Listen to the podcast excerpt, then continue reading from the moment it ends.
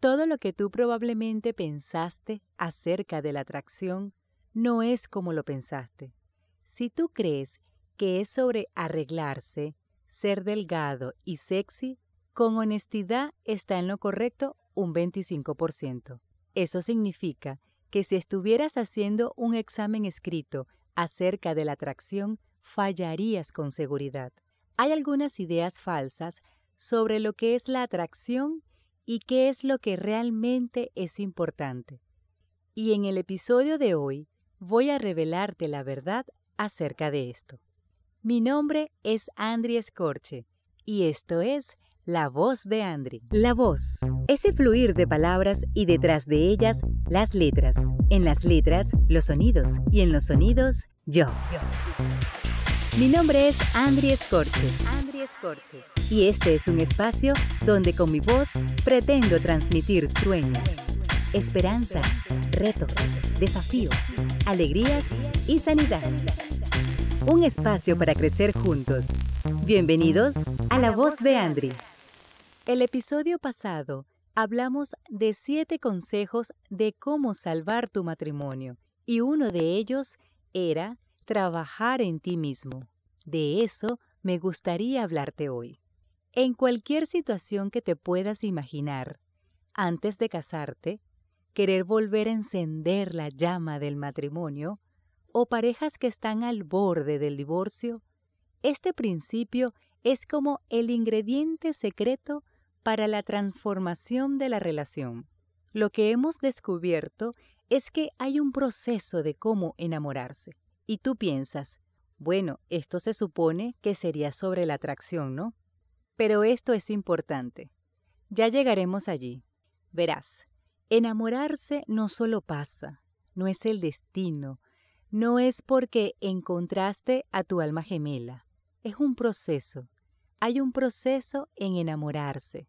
Si sigues ese proceso, te enamorarás.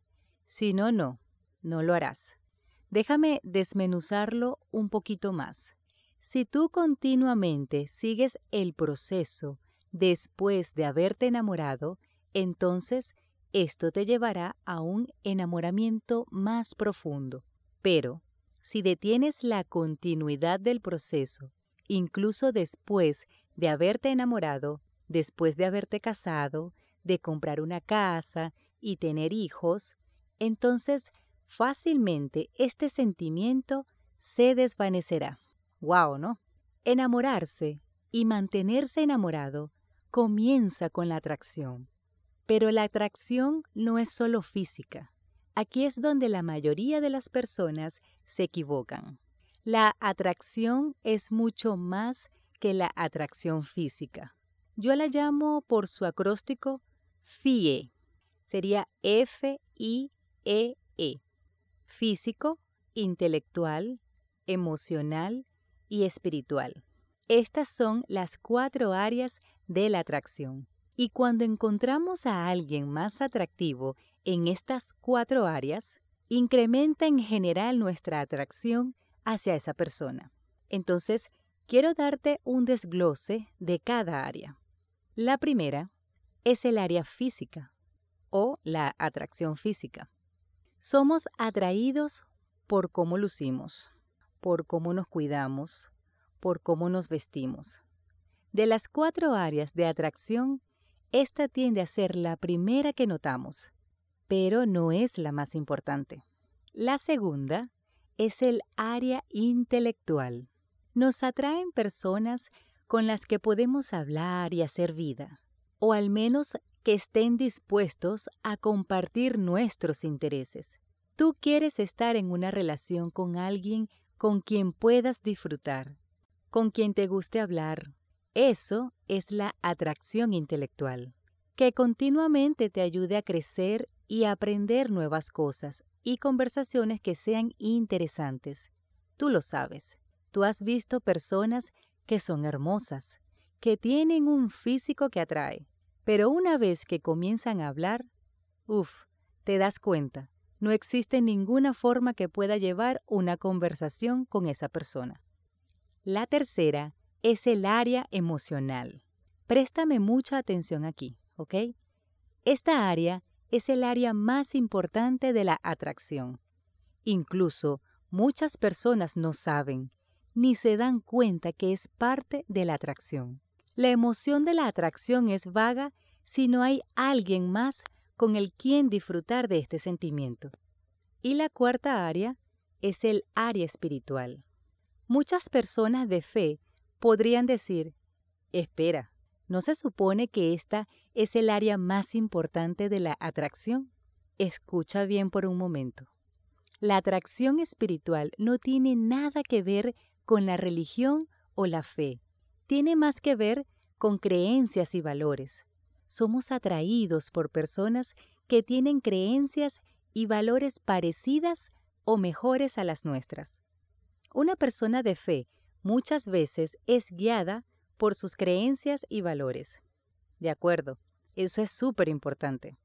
Pero sería muy difícil para ti estar en un matrimonio para toda la vida con alguien completamente opuesto a ti.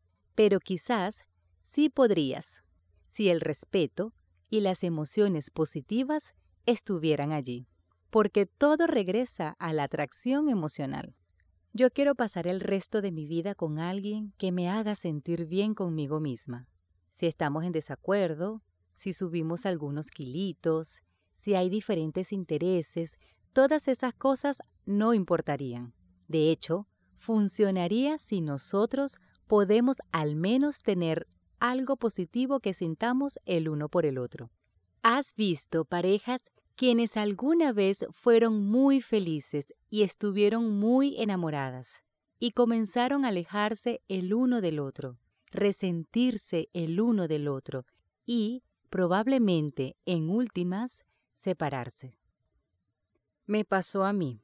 Mi esposo y yo teníamos una relación única y asombrosa. Nuestros primeros años fueron excelentes. Ya desde antes de casarnos, trabajábamos juntos y luego de casados, las responsabilidades fueron más grandes, por lo que nos dedicamos a trabajar aún más. Tanto que de mi parte, el enfoque en el trabajo fue tanto que todo giraba alrededor de eso. Ya poco importaba nuestro físico, por lo que aumentamos de peso. Ambos ya no nos veíamos físicamente atractivos. Luego, nuestras conversaciones ya no eran de nuestra relación, sino solo trabajo. Mi esposo ya no quería ese tipo de conversaciones. Se sentía solo. Poco a poco, él perdía la atracción hacia mí. Comenzó a hacer cosas de su interés, a las que me invitaba, pero yo no participaba, porque no eran interesantes para mí. Eventualmente dejó de invitarme, y yo no me estaba dando cuenta del abismo que se creaba entre los dos. Yo hacía lo que yo creía que estaba bien para ambos. Creía que trabajar y mantener el orden del hogar, la casa, los niños, sus comidas, era suficiente. Llegué a sentir que él no valoraba lo que hacía, y también comencé a perder eso que me atraía de él. Ambos comenzamos a distanciarnos y aunque todos veían a una pareja perfecta, un modelo a seguir, lo que ocurría en nuestra relación poco a poco se iba rompiendo. En medio del caos que vivíamos, perdí el valor por mí misma, y al darme cuenta que mi matrimonio guindaba de un hilo, fue donde determiné a tomar acción. Y empecé a darme el valor, porque lo que realmente sucedía es que estaba muy infeliz conmigo misma. Comencé a trabajar en mí misma, sin saber muy bien acerca de este proceso que te estoy compartiendo hoy, porque al final de todo no podía cambiarlo a él, ni lo que había ocurrido. Lo único que podía era cambiarme a mí. Así que lo hice. Y estoy 100% segura de que hoy estuviéramos separados si no me hubiese enfocado en convertirme en la mejor versión de mí. No lo hice por él, lo hice por mí. Y como para enmarcarlo mejor, esto fue lo mejor que pude haber hecho por mi matrimonio. Porque el proceso de enamorarse y mantenerse enamorado empieza por el FIE, Pero tú no entras en este proceso para atraer a tu pareja o transformar tu matrimonio, por así decirlo. Tú entras en este proceso para convertirte en la mejor versión que tú puedes ser de ti mismo.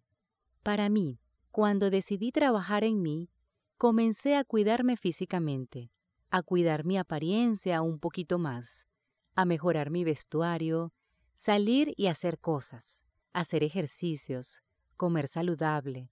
Entonces fue cuando comencé a sentirme bien en mi propia piel. Intelectualmente, comencé a leer libros. Comencé a aprender muchas cosas, a descubrir talentos nuevos en mí, incluso a usar mi voz para grabar audiolibros con los cuales aprendí mucho. Comencé a interesarme por cosas que para él son importantes y no las había visto así, porque quería que tuviéramos otro tipo de conversaciones. Emocionalmente, pasamos de discutir por trabajo a disfrutar el tiempo entre los dos, incluso si estamos trabajando juntos.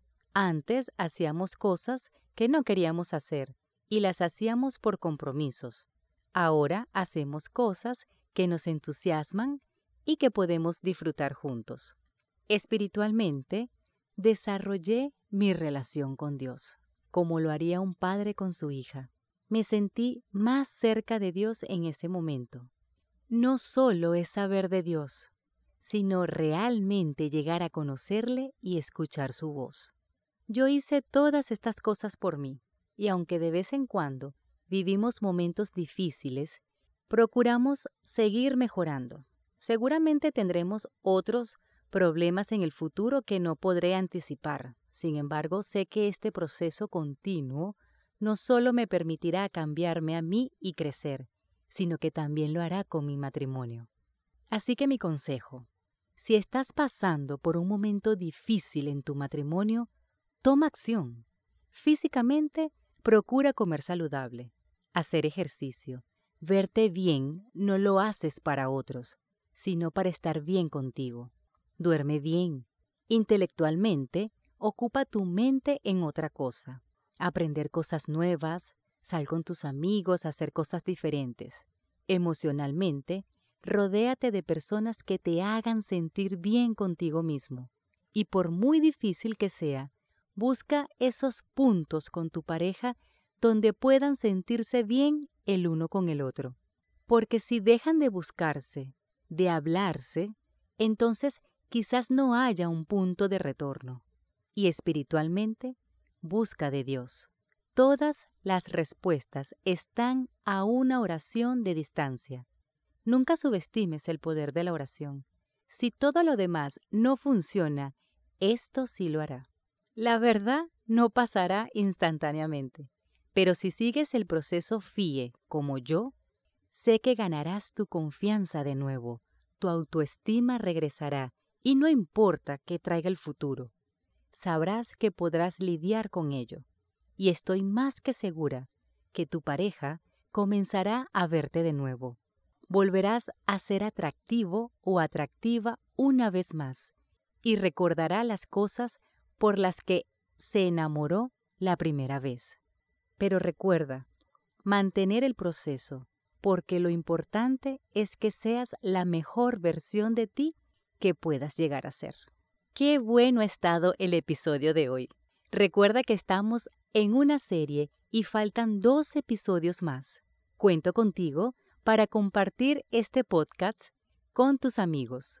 Te invito a seguir mi podcast La voz de Andri en Spotify y en iTunes. Y si quieres escuchar audiolibros de diferentes temas o audiocuentos, te invito a mi cuenta en Patreon y tener tu apoyo para que juntos podamos construir una mejor sociedad y compartamos de nuestras experiencias y aprendizajes con otras personas que lo necesiten. Nos vemos en un próximo episodio. Bye.